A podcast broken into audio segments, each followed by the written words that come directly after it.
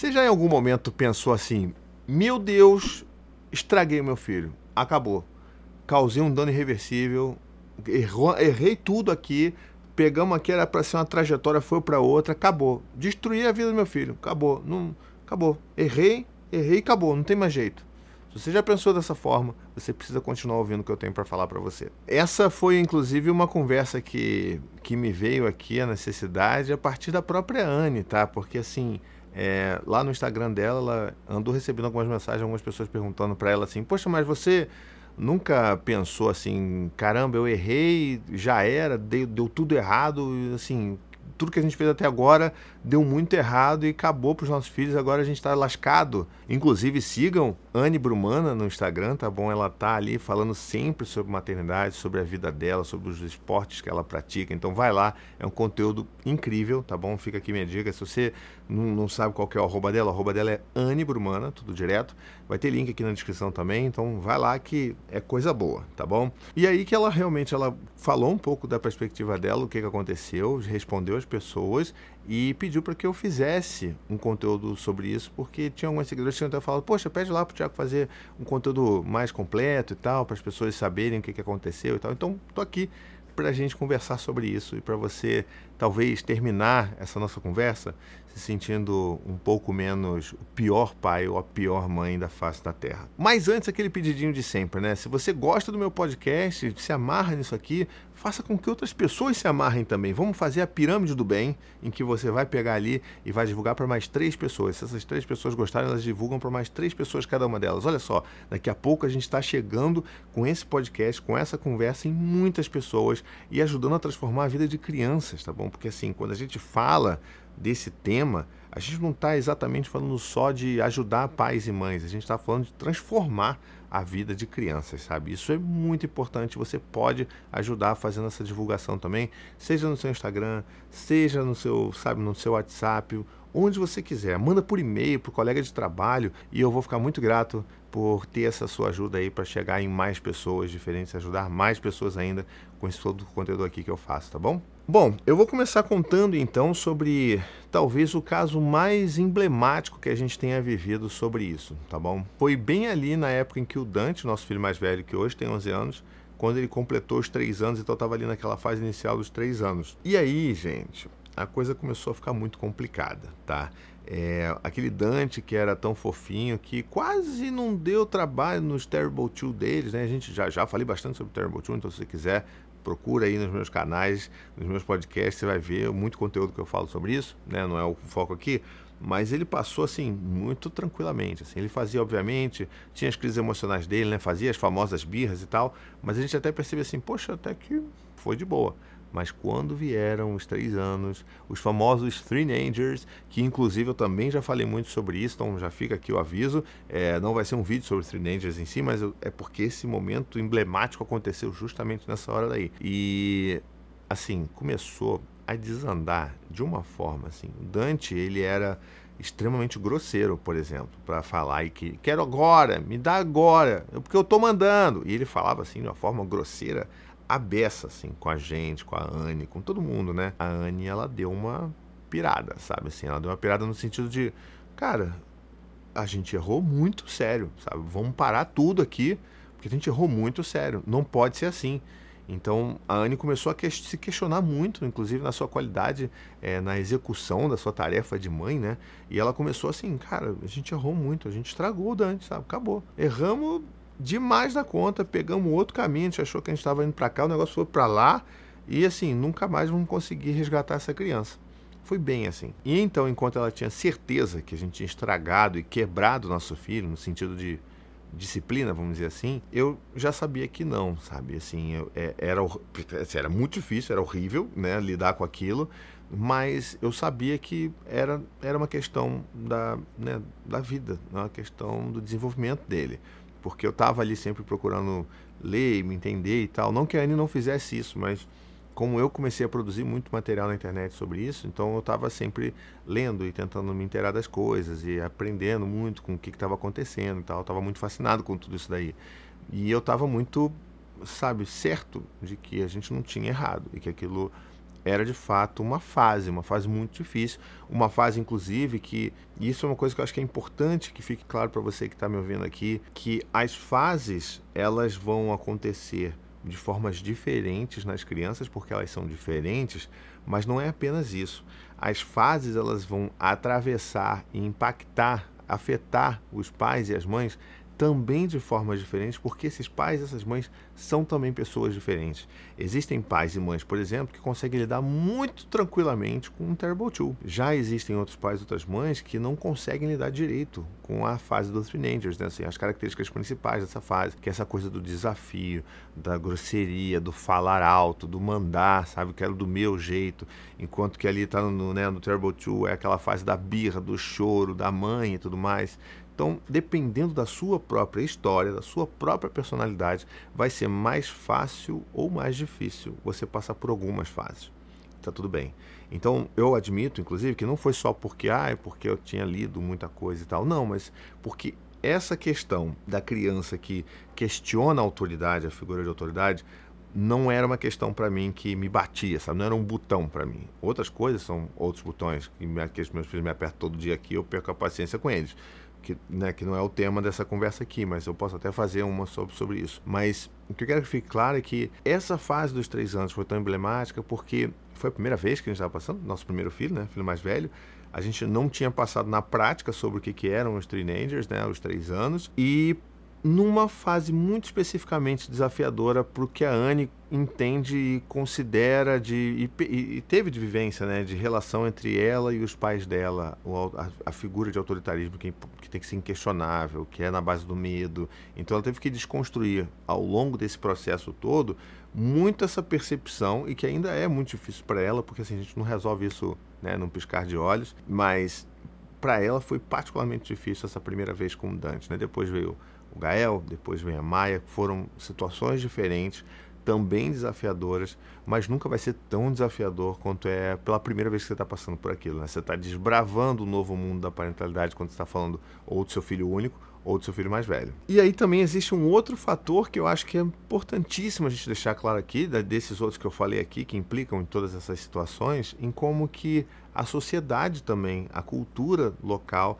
ela é muito dominante nessa questão. O que, que eu quero dizer com isso? Uma mãe, ela é muito mais cobrada, ela se sente muito mais cobrada do que o pai, obviamente, para que o filho dê certo. Né? Se o filho deu errado, as pessoas vão culpar e julgar a mãe, porque a mãe educou errado. Aquele pai não, o pai, o pai não faz nada, o pai está trabalhando o dia inteiro. Então, assim, a cobrança, né, a barra de responsabilidade, de expectativas para os pais são baixíssimas, quase encostando no chão ali. Se o cara não, sabe, não fez nada absurdamente errado ou se simplesmente não fugiu, ele já tá, já tá ali, já tá no crédito, entendeu? A mãe não. A mãe ela tem que ela começa, ela se torna mãe já tendo que se provar excelente mãe, porque assim, a expectativa para uma mãe não é que ela seja uma mãe OK, é que ela seja uma mãe excelente, que ela no mínimo bata todas as gerações de mãe da família dela, que ela seja melhor mãe do que a mãe dela foi, do que a avó dela foi, do que a bisavó, do que a tataravó, que todas as gerações se, né, se, assim, se ajoelhem e reverenciem essa nova mãe que é incrível, muito melhor, muito não pode ser assim, sabe? Isso tem um custo e o custo é a saúde mental e a sobrecarga materna que a gente vê hoje por aí estourando para tudo que é lado, sabe? É, então um ponto que é muito importante que a gente perceba. Quando a gente está falando de caramba, deu errado, estragamos nossos filhos, para a mãe, para a mulher, vai ser sempre muito mais pesado que para o homem. Então, eu tentei explicar a questão da informação, a questão da sua própria vivência e a questão também da sociedade. Todas essas três coisas elas atravessam muito a forma como a gente vive os desafios com os nossos filhos, tá? E talvez você esteja passando por isso também. Porque a gente se questiona, eu me questiono às vezes, mas eu sei que a cobrança e o questionamento ele sempre vai ser muito mais intenso para a mãe, né, para a mulher nessa sociedade que a gente vive. E como que a gente passa por isso então? Como é que a gente deu conta disso? Bom, eu acho que a resposta ela está na parceria, né? Se a gente está perto de alguém que é parceiro e que nos traz essa confiança, essa calma de que, olha, a gente está atravessando por esse caminho aqui, mas a gente está fazendo o nosso melhor. Você está sendo sabe, uma mãe fundamental aqui para a vida do seu filho, está sendo excelente. Então, assim, a gente vai errar, claro que a gente vai errar, que a gente não é perfeito, e é até bom que a gente erre mesmo, mas a gente não está dando nenhum erro que seja drástico o suficiente para estragar a vida dos nossos filhos, porque a gente escolheu educar ele da forma X ou da forma Y, sabe? Então, calma. Então, nesse momento, ter alguém ao seu lado que seja essa palavra de apoio, que seja essa palavra de suporte, preferencialmente o seu parceiro ou a parceira que está ali do seu lado no dia a dia, cuidando do filho com você, é o ideal. Se não, que você tenha amigos e amigas que sejam essa palavra de suporte, que sejam também o ouvido de escuta empática, mas que sejam também essa palavra de reafirmação, porque a gente precisa muito disso. A gente precisa saber que é, vai, é só uma fase. É, por mais que a gente odeie reconhecer que isso é uma fase vai passar, que vai passar, todo mundo odeia, não sei o quê, mas de fato vai passar. Vai vir outras coisas difíceis, talvez mais até desafiadoras, dependendo de como que aquilo bata em mim, mas que isso vai passar também. E eu vou estar aqui fazendo o meu melhor com aquilo que eu sei, com aquilo que eu tenho condição de oferecer, entende?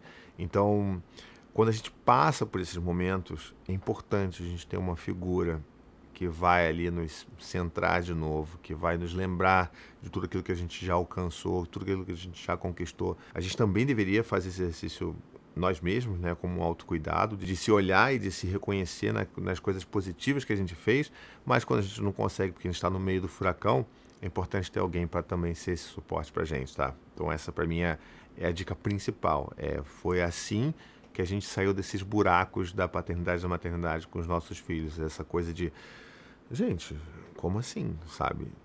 O Dante tá sendo grosseiro, arrogante, rude com todo mundo. Deu uma coisa muito errada aqui. Então, ter alguém para falar, não, olha, a gente está fazendo o nosso melhor.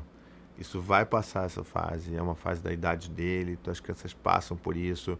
A gente não vai deixar ele ser grosseiro, a gente vai corrigir, vai falar, olha, não é assim que a gente fala com as pessoas na nossa família, né, nem na vida, nem com as outras pessoas do mundo. Então, a gente fala dessa forma. Né? Olha, isso aí que você está falando é muito grosseiro, isso é ofensivo. Então, a gente está ali fazendo o nosso trabalho, continuando o nosso trabalho que a gente já fez até o momento e a gente vai continuar fazendo também, porque a gente acredita nisso. Então, nessas horas que a gente se questiona, sobretudo a mãe que se questiona e é questionada maior parte do tempo durante as suas né, jornadas de maternidade, ela precisa dessa, desse apoio, de ter alguém ali ao lado falando, olha, você está dando o seu melhor, você é uma excelente mãe. Você, sabe, os desafios que você está passando com seu filho não te definem enquanto mãe, né? não definem a sua maternidade, não definem o sucesso da sua maternidade. E eu quero que isso fique bem evidente para você que está me ouvindo aqui, sobretudo se você é uma mãe e está ouvindo isso e está passando por isso também. E, e, tentando falar um pouco também do que, que é difícil, as coisas que são difíceis para mim, é, eu acho que para mim lidar com irmão maltratando outro irmão, isso para mim é, é muito pesado. É muito difícil eu não perder as estribeiras, eu não me questionar, sabe? É, não, é muito difícil eu não jogar nos meus filhos toda uma frustração que eu sinto, toda uma raiva que eu sinto e que não vai contribuir em nada para a relação entre eles, né? Então, o Dante sendo grosseiro com o Gael, o Gael sendo grosseiro com a Maia, a Maia batendo no Gael, o Dante tentando engambelar o Gael, né, porque ele é mais velho, ele conhece mais alguma coisa que o Gael não entende ainda direito e tentando tirar vantagem. O Gael fazendo a mesma coisa com a Maia. Então, para mim, assim, essas coisas me pegam demais. E eu sempre conto muito com a ajuda da Anne também. Tanto quanto ela conta com a minha, é, eu conto com ela para ela poder falar assim: olha, respira, eles estão crescendo, a gente vai lidar com isso, se acalma, vai tomar um café, a gente vai conseguir. Eles estão sendo irmãos incríveis. Então, assim, eles vão passar por, né, por quebra-molas ao longo da vida e, e a vida é assim mesmo. A gente está tentando lidar da melhor forma possível. Às vezes a gente não vai conseguir lidar da forma como a gente gostaria, porque a gente vai, né, tem a coisa que nos atravessa, nos impacta, a gente já devolve de bate-pronto, sem processar e sem se acalmar. Então a gente acaba cometendo muitos enganos, mas assim, a gente está fazendo o nosso melhor.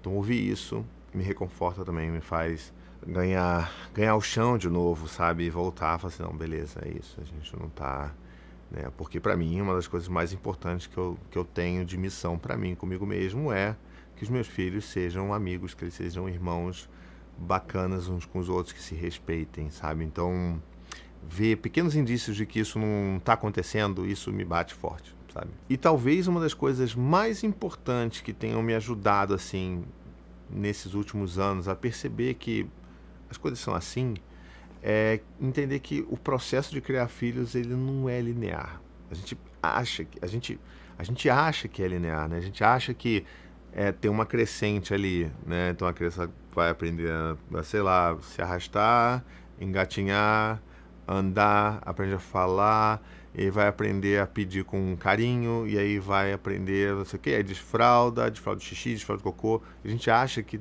está sempre uma crescente e que é sempre linear, mas não é. Porque tem dias bons, mas tem dias péssimos. Tem dias em que parece que o seu filho regrediu completamente, um, voltou um monte de casinha para trás. Você fala, peraí, mas a gente já tinha passado por isso. Não tem que estar tá passando de novo. O que, que a gente fez de errado? E a gente já volta e já começa a achar que a gente fez errado. Porque a gente tenta centrar tudo na gente, porque né, a gente é a, é, é a culpa do mundo. Né? Então, e assim, isso tem me ajudado muito. Lembrar que não, não é linear. Então, desde um processo de adaptação escolar, que também não vai ser linear, processo de desfraude, que também para mim é sempre muito difícil, tá? Lidar com os escapes, escapes de cocô, escapes de xixi no meio da sala, no meio da casa. Você falando com a criança que ainda não tem a percepção do o cognitivo para entender aquilo que você está falando e você percebe que ela não entende ela está fazendo xixi e cocô ainda pela casa inteira. Então, para mim também isso é muito desafiador lidar com isso. Se ela já começou a fazer no, no pinico, por que, que ela hoje fez fora do pinico, sabe? Então, essas questões para mim são muito difíceis. E entender, não só entender, mas internalizar que todos esses processos de aprendizado, de crescimento das crianças não são lineares, me ajuda a lembrar que tá tudo bem a gente voltar umas casinhas para trás, que depois ela vai voltar para frente.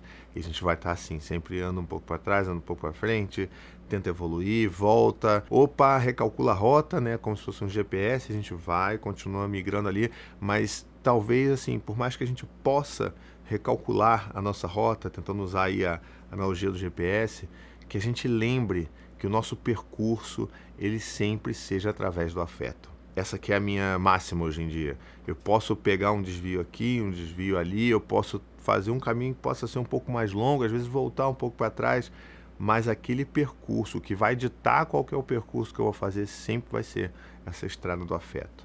É o que me ajuda a me manter centrado e acreditando naquilo que eu faço com os meus filhos, como sendo aquilo que eu quero de melhor para eles e para mim também, porque é uma relação, né? Então assim, não é só não é via única, então é, é também mão dupla, né? Então, para mim, eu acho que é, é assim que funciona. E aí, para a gente chegar ao final dessa, dessa conversa aqui, bom, o Dante, há tantos anos atrás, lá quando ele tinha três anos, e a Anne achava que tinha dado tudo errado, que a gente tinha quebrado nosso filho, a gente corta para hoje e ele tem 11 anos e está se tornando um pré-adolescente admirável, incrível, uma, um, sabe, um menino que que é respeitoso, que é carinhoso, que é cuidador, que sabe que quer estar junto.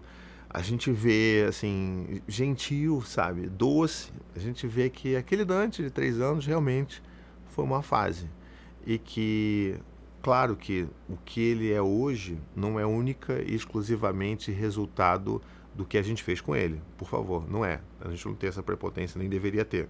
Mas a gente sabe que é uma parte dessa composição. Não só o que a gente faz, mas também a forma como ele é atravessado pelos pares, né? seja na escola, pelos amigos, como a cultura também atravessa ele, como a própria personalidade dele já, né, por si só, já é diferente, já tem os traços que são dele mas a gente sabe que esse pré-adolescente de 11 anos que está aí com a gente todos os dias se apresenta como um menino adorável, admirável.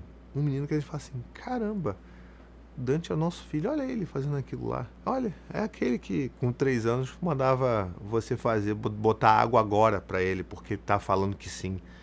Né? E a gente para e pensa. Então, sempre que a gente passa por algum momento que a gente acha, ih, ih ai meu Deus, o que está acontecendo? A gente lembra, opa, olha o Dante, o Dante passou por isso também. E a gente sobreviveu. E está tudo bem hoje.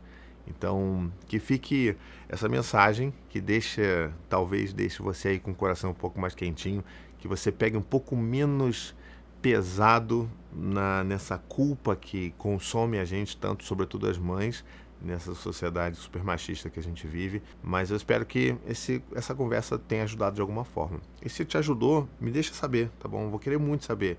Esse tipo de conteúdo que eu faço, que é um conteúdo mais íntimo, mais confessional, vamos dizer assim, é um conteúdo que eu faço com pouca frequência aqui. Então, se você gosta de conteúdos assim, quiser que eu fale mais sobre essas coisas, me, me responde, deixa um comentário, é, escreve na caixinha de perguntas aí se você está ouvindo isso aqui em forma de podcast, no Spotify, me manda DM no Instagram, sabe, no arroba Thiago Queiroz, me, mas me fala mesmo, me fala o que, que você está achando, se isso te ajudou, se você está curtindo esse tipo de conteúdo, se você quer mais coisas assim, eu vou querer saber, tá bom? Então, vou ficando por aqui, mas sem antes, é claro, de lembrar você que você pode se tornar um apoiador ou apoiadora do meu trabalho aqui na internet, tá? Você pode ir lá no apoia.se barra e com 15 reais por mês você se torna um apoiador ou apoiadora do meu trabalho. Ajuda a manter toda essa produção de conteúdo, tanta coisa que eu faço de forma gratuita, acessível para todo mundo, aberto, tá sempre, sempre esteve, sempre estará para as pessoas se ajudarem também. Então, você pode me ajudar a manter isso daí. Não é um valor que talvez faça tanta diferença no seu orçamento, mas aqui, juntando com todas as pessoas que me ajudam, faz muita diferença, tá? E você, é claro, faz parte do meu grupo de apoiadores secreto lá no WhatsApp, que é uma comunidade linda que a gente tem, que a gente está sempre se ajudando, sempre conversando sobre novos temas, sobre novas abordagens. Então, você vai ser muito bem-vindo ou bem-vinda lá também. Com isso, então, eu vou ficando por aqui. Um beijo, até a próxima e tchau, tchau.